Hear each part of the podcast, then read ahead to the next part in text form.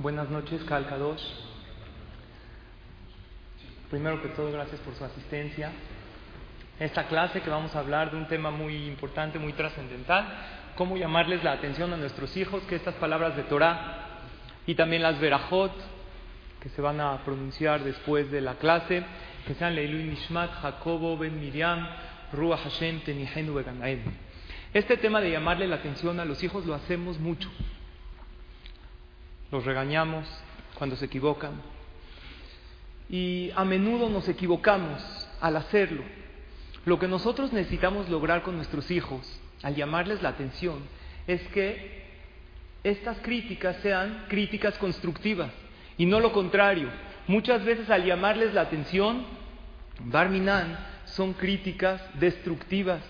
Podemos destruir su autoestima, podemos lograr el efecto contrario de lo que queremos cuando no sabemos regañarlos correctamente.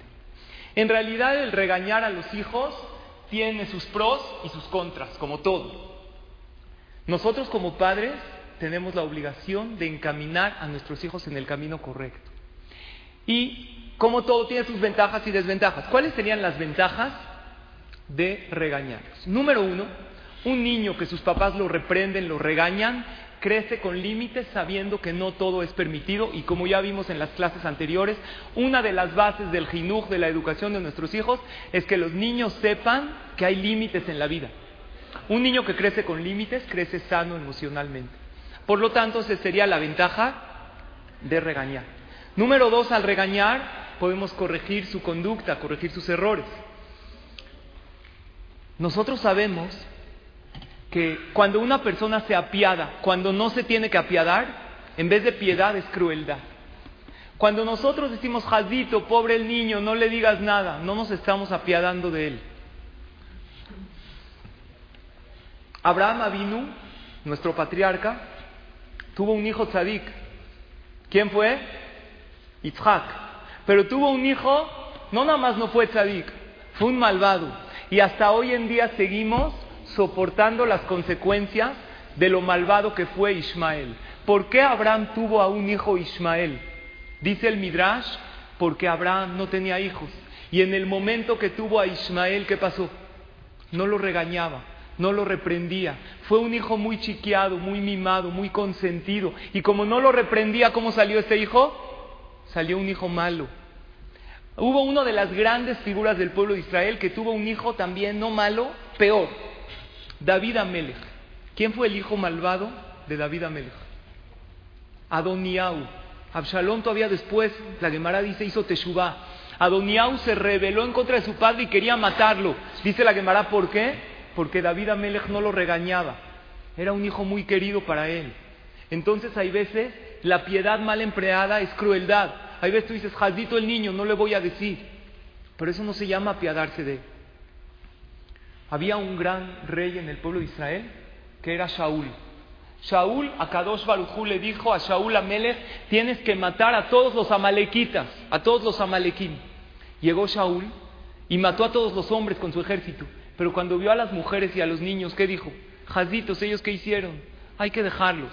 Tiene razón, no hay que apiadarse. ¿Qué hicieron de malo las mujeres? De esas mujeres que él dejó, ¿quién salió? Amana Rasha el que quiso acabar con el pueblo de Israel. Y toda la descendencia de Amalek. Hay quien dicen que los alemanes, los nazis, vienen de Amalek. ¿Todo eso por qué? Por una piedad mal empleada. De aquí vemos que cuando uno tiene que hacer las cosas y uno se apiada y no lo hace, si tú te apiadas y no regañas a tu hijo para no querer lastimarlo y en realidad lo merece, hay veces es una piedad que puede provocar el efecto contrario de lo que es la piedad. Por otro lado, hay un pasú que dice, José Shivto Sonebe dice Shelomo Amelech, en Proverbios, capítulo 13, versículo 24. El que le priva el palo odia a su hijo. Aquel papá, aquella mamá que para no regañarlo, para consentirlo, para querer darle una buena vida, no lo regaña, Barminan se llama que no lo quiere. Lo contrario. Estas son las ventajas de regañar. Y hay veces el hijo sabe muy bien por dónde llegar. ¿Te acuerdas cuando eras chavo y querías salir? ¿A quién le pides permiso? A tu papá. Tu papá no te pregunta, él está viendo la tele. ¿Papo salir? Sí, ya. Está leyendo el periódico ni se da cuenta. ¿Tu mamá qué te pregunta? ¿Con quién? ¿Dónde? ¿Cómo? ¿Cuándo? ¿A qué horas vas a regresar? ¿Qué tipo de sangre es el amigo que va a salir? Todo. Si le pides dinero a tu papá, ahí sí te la hace de jamón. Pero si quiere salir, no le importa. Hoy en día ves una niña arreglada, no sabe si va a salir o se va a tomar fotos en el baño para subirlas a Facebook. Las niñas tienen un hábito, se toman selfies en el espejo, así con cara de besito, las suben a Facebook. Los papás ya no saben qué pasa con sus hijos. Pero tenemos que saber que tenemos que reprenderlos y ponerles límites. ¿Cuáles son las desventajas? ¿Cuáles serían los contras de regañar? Número uno, el, regaño genera falta de cariño y falta de confianza. Número dos, a veces en el regaño damos un mal ejemplo. Cuando el regaño lo hacemos con enojo, ¿qué le estamos enseñando a nuestros hijos? Que cuando algo no te parece, ¿cómo tienes que reaccionar? Con enojo, con ira, con gritos. Entonces, cuidado con las desventajas del regaño. Por eso cuando regañas, tienes que compensar todas aquellas desventajas que el regaño podría tener. Como el regaño genera falta de cariño, al regañar, demuéstrale cariño, enséñale que es por su bien. Dile, te regaño porque te amo. ¿Qué te va a decir tu hijo? Entonces no me ames tanto, papá. Sí, pero explícale. Una persona que ama al otro y cuando el otro no sabe qué hacer, el otro le dice de la manera correcta. Ustedes saben en la escuela, en el kinder, en los viernes, en algunas escuelas hacen que ponen un aba y una ima, ¿no? El, el niño lo pone en el aba, le dan una copa de kidush y dice el kidush. Y ponen una niña la ima. Una vez pusieron a un niño, en su escuela no se acostumbraba que hacían el aba, lo cambiaron de kinder, lo pusieron el aba. Lo pusieron en la mesa, empezó a regañar a todos. Eh, tú siéntate, ¿qué haces? Vete para acá, no va a empezar el kidush hasta que no estén todos sentados. Dijo la mora, ¿qué pasó? Dijo, soy el aba, no soy el papá, sí hace el papá. ¿Qué hace el papá todo el tiempo? Todo el tiempo regaña, se enoja, grita. Un hecho real. Es increíble. Entonces, el regaño no siempre tiene sus ventajas, pero tiene unas desventajas tremendas si no lo hacemos correctamente. Hay una desventaja muy fuerte de los regaños o de las llamadas de atención. ¿Cuál es? Un niño no tiene refugio en su casa si fue regañado en la escuela. Todo niño necesita refugiarse, necesita llegar a su casa y sentir que en esa casa, ¿qué tiene? Tiene su espacio, ahí se siente querido. Nosotros no sabemos por qué pasó el niño en la escuela. Si la moral lo regañó, si la prefecta del camión, no te muevas, no comas, no te pares, siéntate. Entonces el niño llega todo regañado, llega a la casa y ¿qué hacemos los papás? Deja la mochila, lávate las manos, ¿eh? hiciste la tarea y si hizo algo mal, directo los regaños. ¿Qué siente el niño? No tengo un refugio, no tengo dónde estar. Eso es muy importante.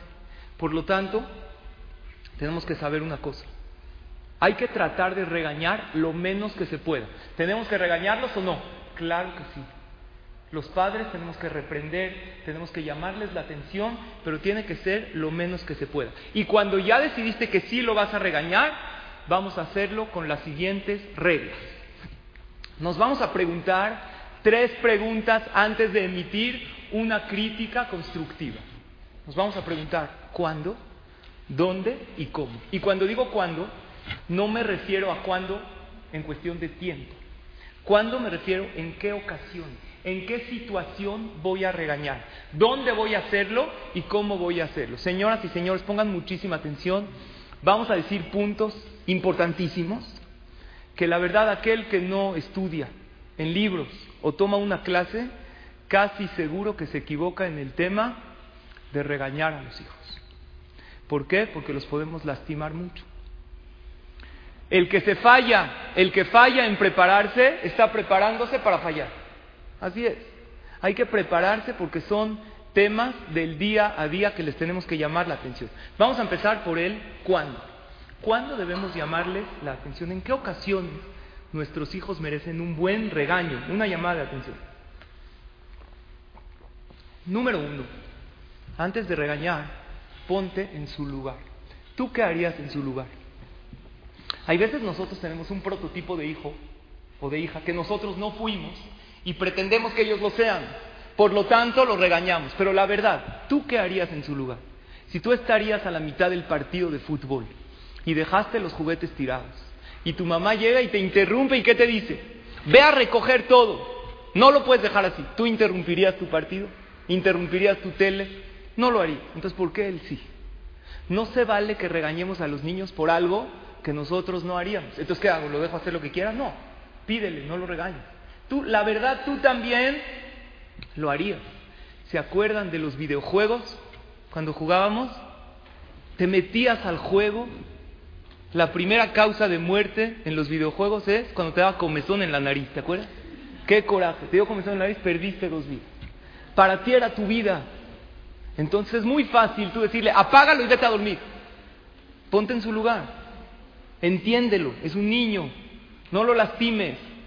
Lo que le puedes decir es, puedes acabar este nivel, cinco minutos más, pero no puedes regañarlo por algo que tú también harías. El regaño siempre tiene que ser acorde a su edad y a su nivel. Tenemos que saber algo. Antes de un año y medio, el niño no comprende, es difícil que lo regañes. Entonces, ¿qué hago? Antes del año y medio no lo educo, sí, pídele las cosas. Antes del año y medio es la edad, o dos incluso, depende del niño. No comprende un regaño, no entiende que se portó mal, no sabe, no le hablamos en su idioma. Yo les voy a decir una frase. Fi, mafi. ¿Entendieron o no? ¿Quién entendió? Repito. Fi, mafi. ¿Entendieron? ¿Cómo no entendieron? A ver, otra vez. A ver, jajam, si me hablas en un idioma que no entiendo, aunque me la digas cien veces, no voy a entender. Entonces lo decimos al niño, pero ya te lo dije cien veces, sí, pero no es en su idioma. Se lo puedes decir cien veces, no te lo va a entender. ¿Qué dije? Todo a la fuerza existe, pero amar a la fuerza no existe. No puedes decir, ámalo, quieren. Es una frase en árabe. Y así como mil cosas, si tú le hablas en álgebra, se lo explicas cien veces al niño, no te lo va a entender tenemos que asegurarnos que estamos hablando en su nivel. Primero que todo, que tenga una edad acorde para recibir un regaño. Había una vez un hecho real. Un papá estaba con su hijo, estaban en la calle un domingo. El niño tenía una bici. Le dijo el papá, puedes llegar hasta la esquina. Antes de la esquina te das la vuelta porque no te veo. ¿Qué hace el niño? Se va con la bici, se da la vuelta a la esquina y se regresa. Le dice el papá, ya te dije, no la esquina, hasta la esquina y te regresas. Otra vez, ¿qué hace el niño? Se va con la bici, se da la vuelta a la esquina, el papá no lo ve, se pone nervioso y así la tercera, la tercera vez que hizo el papá, pácatela, te dije que hasta la esquina. El niño llorando, papá, ¿qué es esquina? ¿Me puedes decir? No sabía.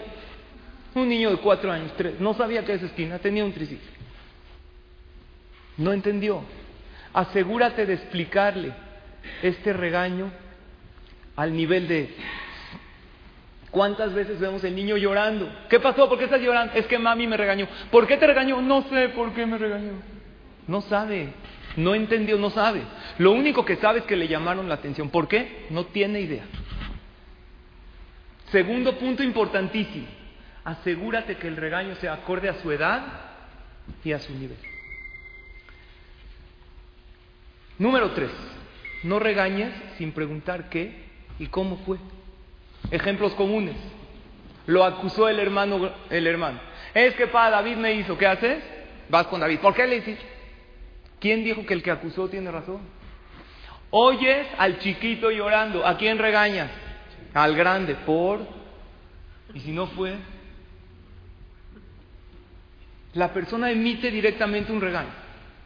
Otro ejemplo común. Te hablan de la escuela que tu hijo hizo tal, oye, fíjate que Sara no está portando bien, te habla la moral y tú estás todo el tiempo esperando a que llegue y si está en primaria o en secundaria, peor, la vas a regañar antes de ir a la escuela. Y inmediatamente llega y la regañas. ¿Por qué no escuchas su versión? Tiene el derecho. Si no sabes exactamente qué es lo que sucedió, la semana pasada vimos 10 reglas básicas en educación y una de ellas es pregunta, investiga antes de regañar. Hay veces hizo algo sin querer. Pa, ¿me puedo servir agua? Se te va a caer.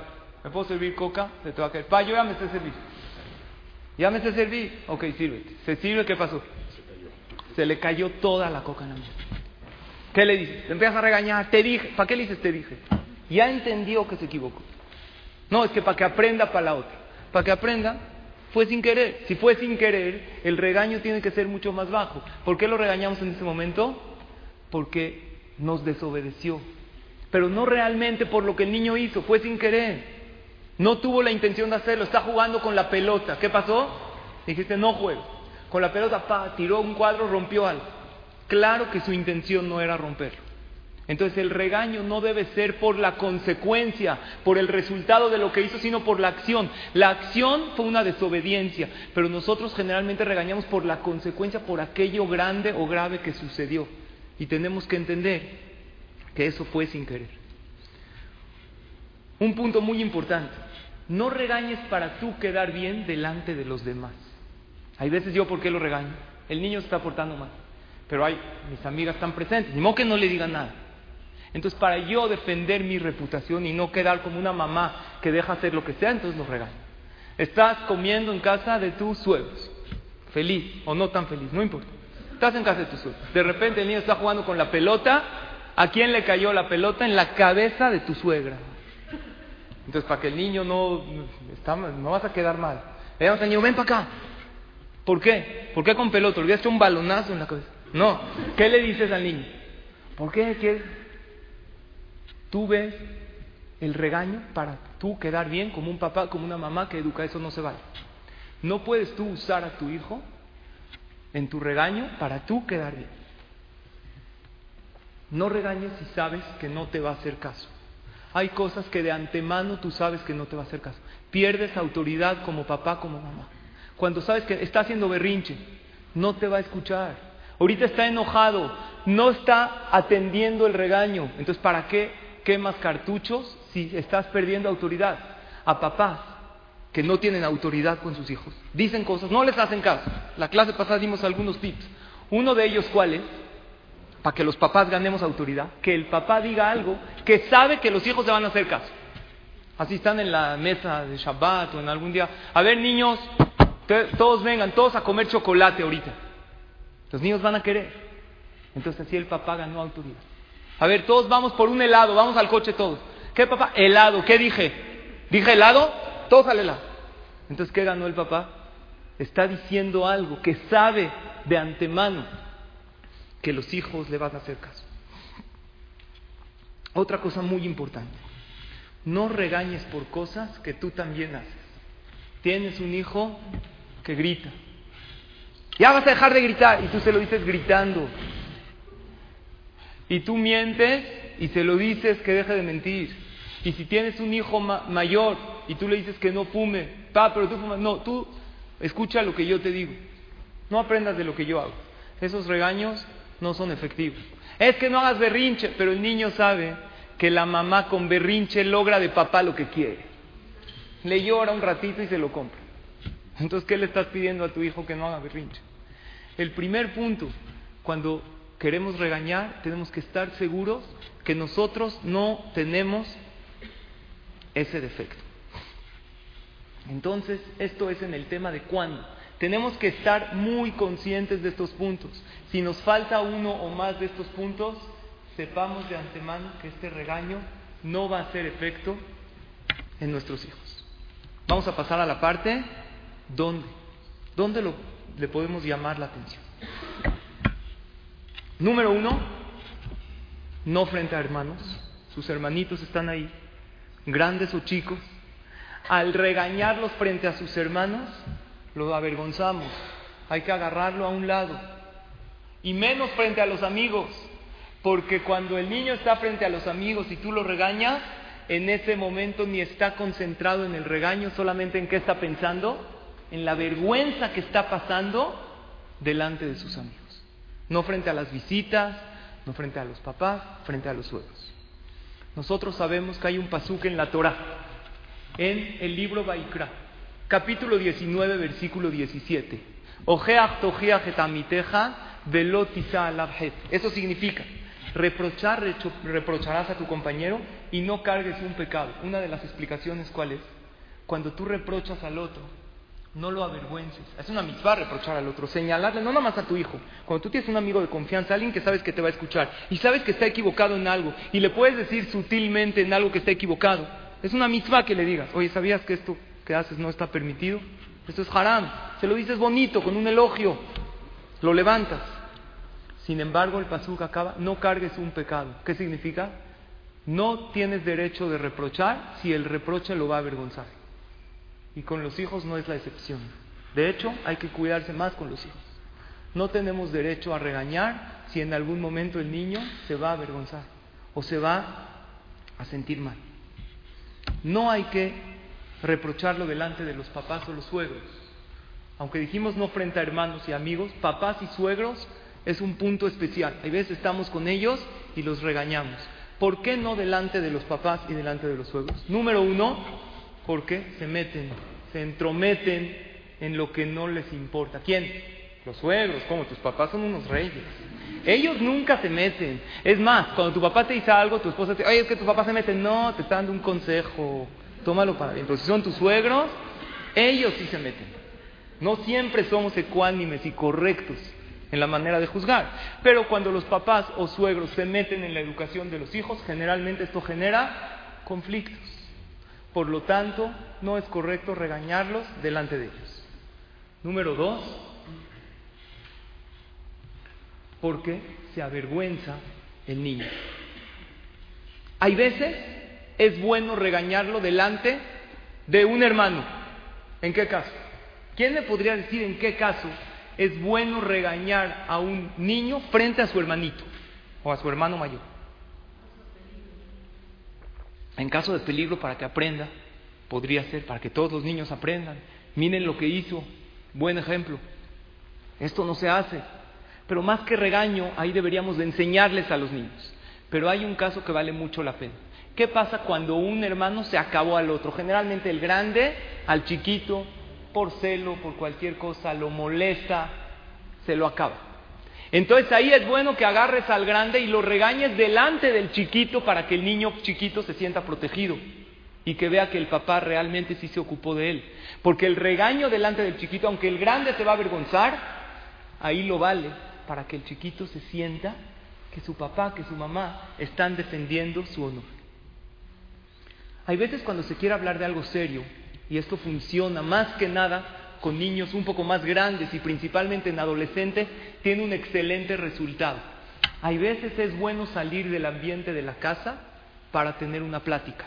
Porque cuando es en la casa es como que lo mismo, pero cuando uno sale a caminar, si tienes algún jardín, o a tomar un café con él, papá y mamá, o papá o mamá, el que más tenga comunicación en ese tema.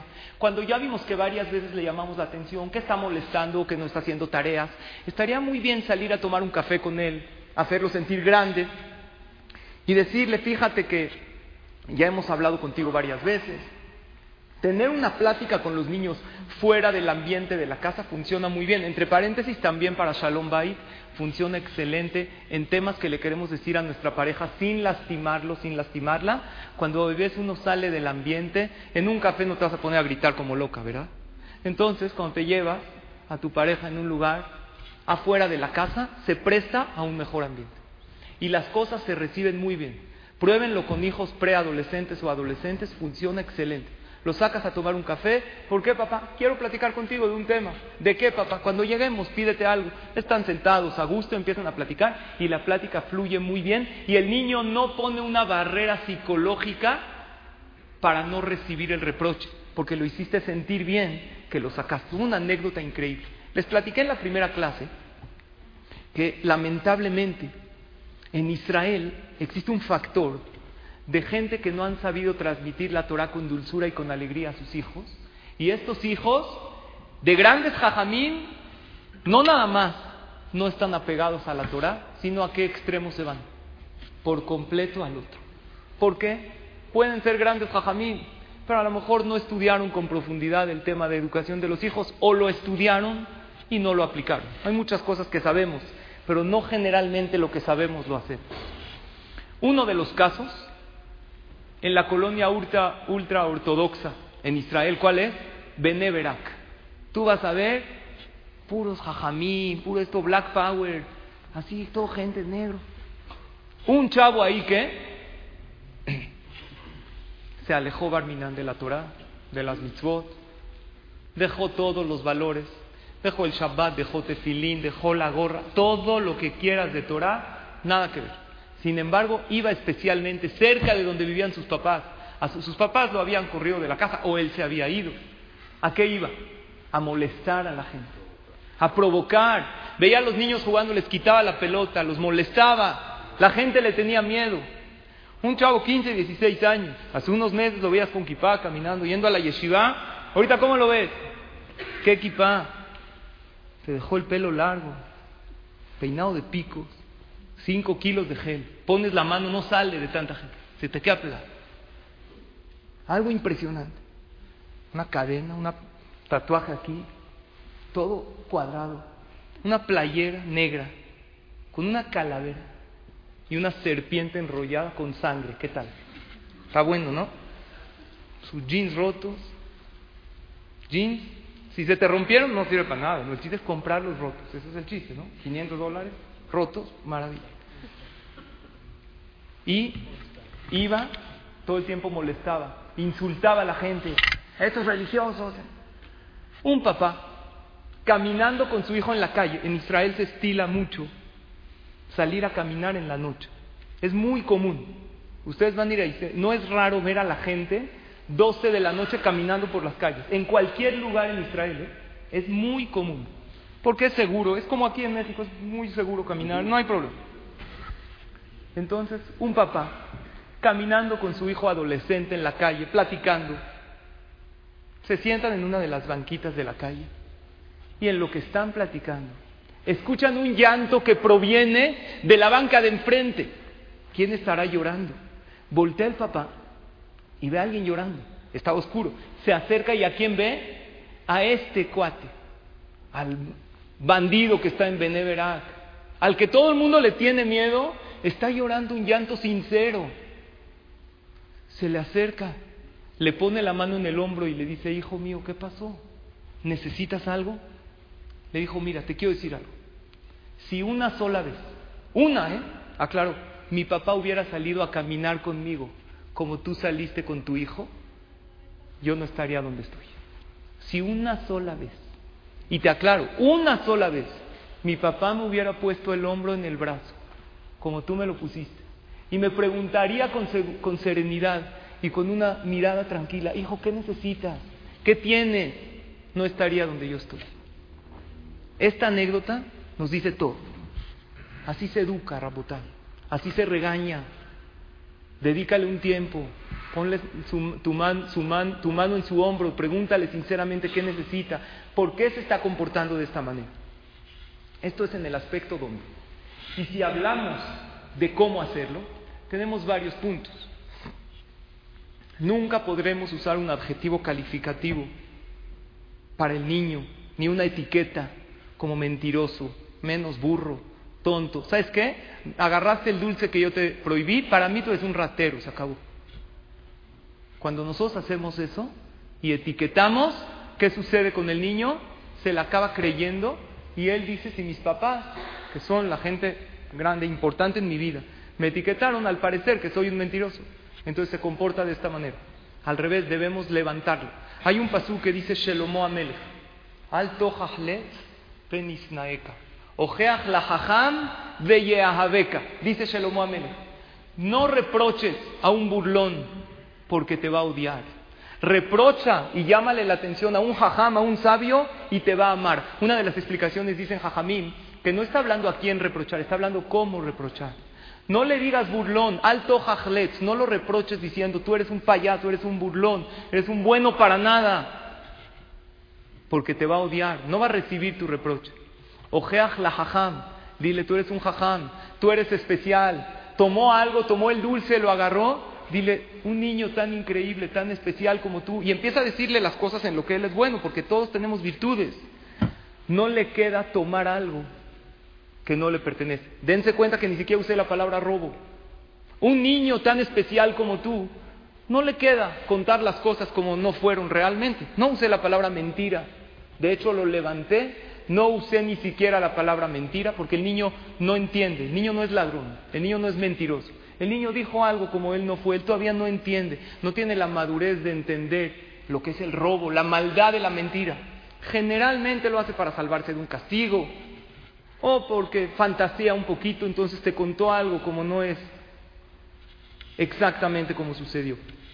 Hay una manera increíble de regañar sin afectar al otro. Elogiar al bueno delante de aquel que se equivocó. Ejemplo, tú pediste que todos recojan.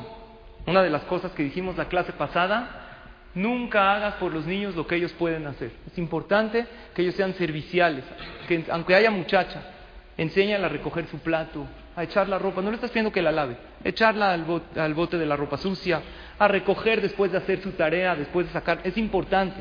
Él se siente bien, un niño se siente productivo. Entonces, uno recogió, el otro no. ¿Sabes cuál es una manera increíble de regañar? Levantas al que recogió, le dices, Kol acabó, Diosi, Hazako Baruch, que recogiste. Te felicito. No le dijiste nada a Abraham que no recogió. Pero al elevar al otro, el, el que no lo hizo, pues no recibió ese elogio. Y eso es una manera muy especial. Número tres, que es imposible no mencionarlo, no levantar la voz. Tenemos que saber algo.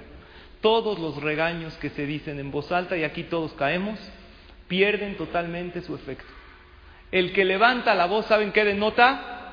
Falta de autoridad. ¿Tú has visto una autoridad que levanta la voz? Si hiciste una infracción de tránsito, ¿qué te dice el policía? Oríllese a la orilla. Te orilla. Llega, es que por sus papeles, por favor. Es que no, sus papeles. Él no te levanta la voz, porque Él es la autoridad. No te va a gritar. De hecho, cuando tú gritas, ¿qué le demuestras a tu hijo? Que cuando no grito, por favor, no me hagas caso. Solamente cuando grito. Habrá quien diga, bueno, necesito levantar la voz para que vea que estoy, que es algo grave lo que hizo. Necesito cambiar de canal. Para eso tengo una idea buenísima. ¿Sabes cuál va a ser tu cambio de canal? Baja la voz. ¿Se portó mal? Ven para acá. Necesito decirte algo. Que el niño diga, wow, papá bajó la voz. Entonces quiere decir que lo que hice fue muy grave. Porque si bajó la voz, si cambió su tono normal, quiere decir que no es suficiente en tono normal, pero nunca en tono de voz alto. Así dice el Rambán en la famosa epístola, que no existe el caso productivo y efectivo que uno debe levantar la voz. El libro Jobota Levavot dice más todavía. Ni siquiera para llamarle a alguien levantes la voz. Oye, pero ¿por qué no me escucha? Para no acostumbrarte a levantar la voz en ocasiones que no lo tienes que hacer. Eso es una categoría que a lo mejor no importa si lo hacemos. Puedes gritar un gol, puedes llamarle a alguien, no pasa nada. No llegues a esa categoría tan elevada. Pero asegúrate que al regañarlos no levantes la voz. Si ves que estás levantando la voz, estás lastimando. Vamos a hablar del tema que todos nos preguntamos. ¿Pegar es bueno o no? Una buena nalgada para que entienda. ¿Qué opinan? ¿Hay que pegarle a los niños? En algunas ocasiones sí, a veces. Vamos a retomar el pasuk de Shelomo Amen. José Shirto sonebeno. Beohabo Shiharo Musar. Dice el rey Salomón.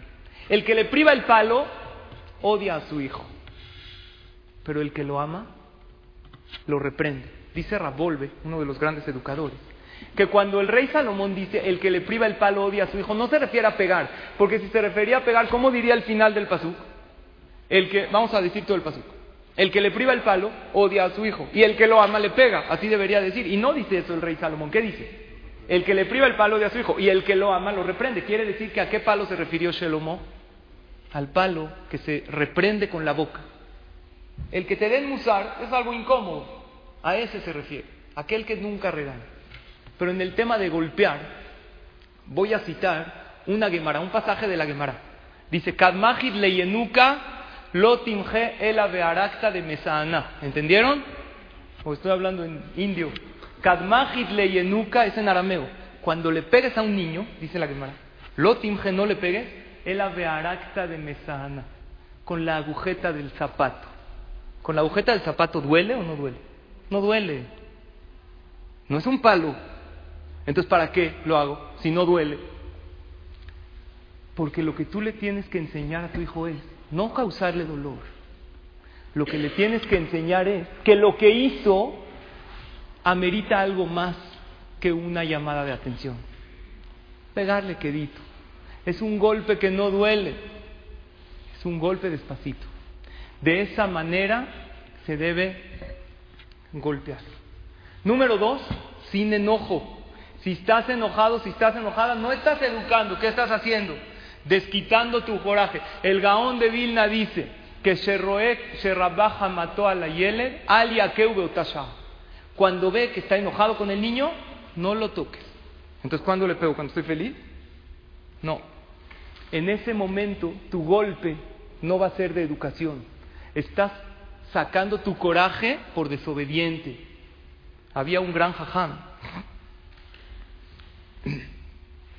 que era, se llamaba Rabeliao Lopian. Él esperaba tres días para pegarle a su hijo. Tres.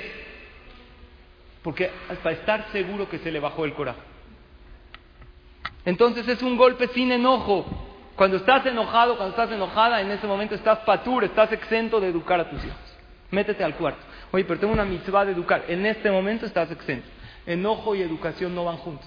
Porque con enojo el problema sí lo vas a ver así. Y en vez de educar, estás mal educando. Y condición número tres, cuando el niño es pequeño. Cuando es grande, no le pegues, porque le creas un rencor. ¿Qué es pequeño? Depende del niño. Tres, cuatro. Pero cuando uno le pega de grande, entonces ¿cómo tiene que ser? Tres condiciones. Número uno, despacito. Despacito. Sin enojo. Y cuando es pequeño. Había un, yo, ¿ustedes recuerdan que antes pegaban? Yo recuerdo un papá que le pegaba a su hijo. Le pegaba cuando era chiquito en la yeshiva. Ah, no viniste a Minja, se sacaba el cinturón. Varios errores, le pegaba fuerte, delante de los niños. Recuerdo todavía quién es el niño y quién es el papá. No se me va a quitar de la mente. Y hay veces cuando uno le pega fuerte, ¿qué dice el niño? No me dolió. Quiere retar. Había un niño aquí en México. Su papá le pegaba con el cinturón así en las piernas. es que no fuiste a Minja, Y el niño así, como que tratando de esquivar el cinturón. Y le dijo a su amigo, ¿qué crees? No vine a Minja al CNIS, pero me traje pants abajo del pantalón para que no me duela. Le enseño sus pants. No me dolió, que me pegue, me vale. Eso no es educar. El niño está viendo cómo puede zafarse de su papá. Nunca debemos esto también es un consejo de la Gemara, amenazar. Cuando llegue tu papá vas a ver lo que te va a pasar. Vas a ver. Está en el súper portándose mal, nada más que lleguemos a la casa, porque ahorita te da pena. No te vas a poner como la loca en el súper, están todas tus amigas. Cuando lleguemos a la casa vas a ver la que te va a pasar. ¿Por qué no? Porque el niño no sabe hasta dónde vas a llegar. Por lo tanto, él no, su imaginación no sabe. No tiene idea. Entonces mejor dile, la verdad ahorita no sé qué te voy a hacer. O te voy a dejar encerrado 10 meses en tu cuarto o no hay paleta, no sé. Pero algo de eso va a pasar. Pero si tú le dices, vas a ver lo que te voy a hacer, el niño no sabe. Se empieza a sugestionar en castigos y empieza a imaginarse cosas muy fuertes. Uno de los regaños muy buenos para cómo regañar, papá y mamá, uno llama la atención y otro busca solución. ¿Qué pasa cuando los dos, papá y mamá, dijimos en la clase pasada, tiene que haber unión Tú no puedes permitir algo y tu esposo prohibir. Tú no puedes prohibir y tú decirle, ahorita que se vaya papi, ves la tele, no importa. Vaya, ¿eh? nos vemos. Ya se fue. No, porque le enseñas que no haya una autoridad. Claro que tiene que haber siempre una armonía. Sin embargo, hay algo muy bueno en el regaño. Cuando los dos llegamos con el niño, los dos lo regañamos y ahora te vas a ir al cuarto y cada quien empieza a aumentar otra frase, entonces el niño ¿qué siente? ¿Y ahora quién podrá ayudarme? Entonces, ¿qué hay que hacer? Papá regaña, mamá tiene que venir. Oye, hijo, te regañó papá, ¿verdad? Sí.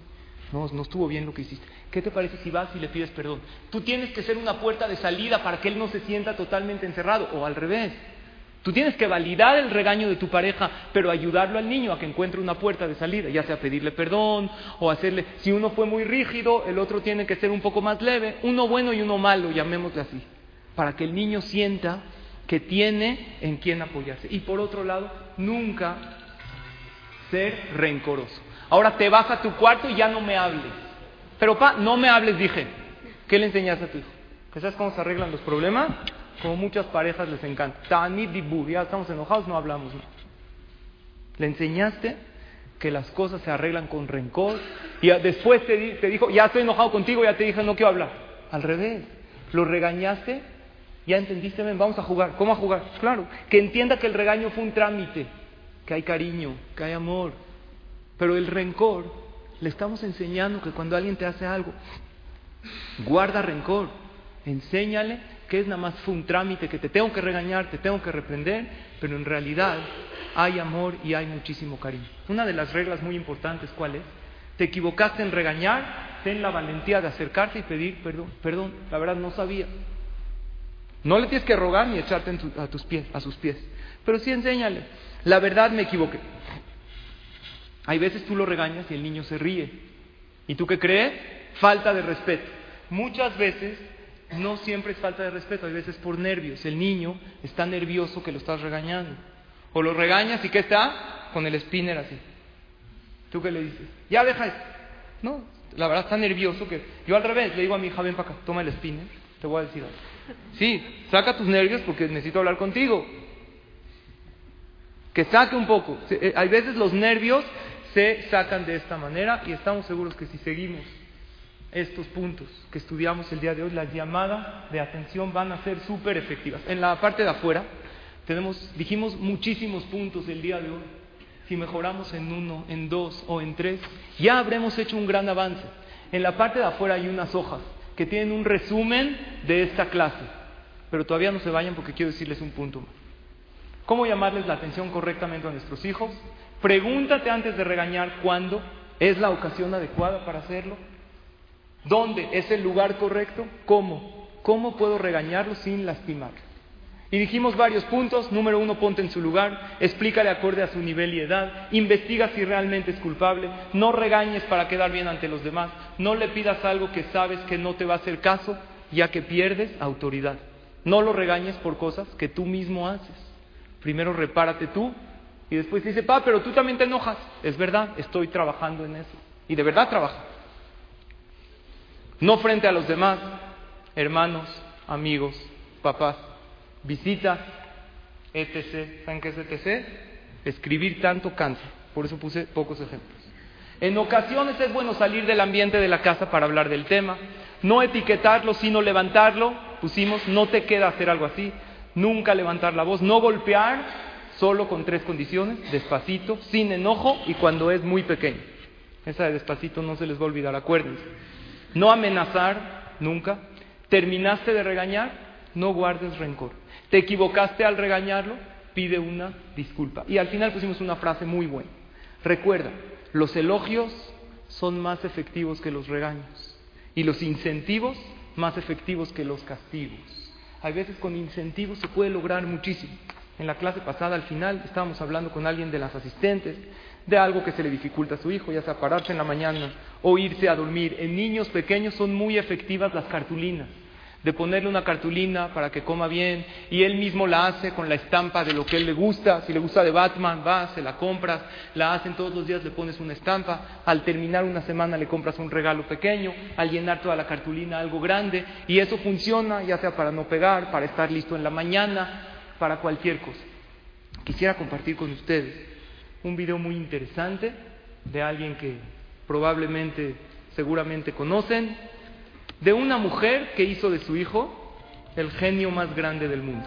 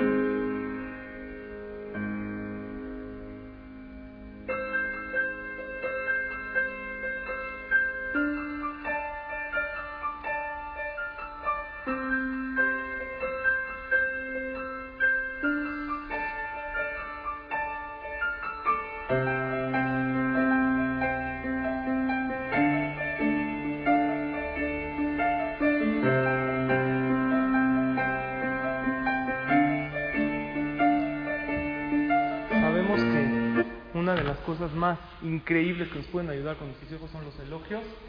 Eh, que estos consejos nos sirvan, que sean estas palabras para verajá y atlajá de todos ustedes, que veamos naja satisfacción de nuestros hijos, que tengan todos pura verajá y atlajá, salud, alegría, gracias por su asistencia, por su atención.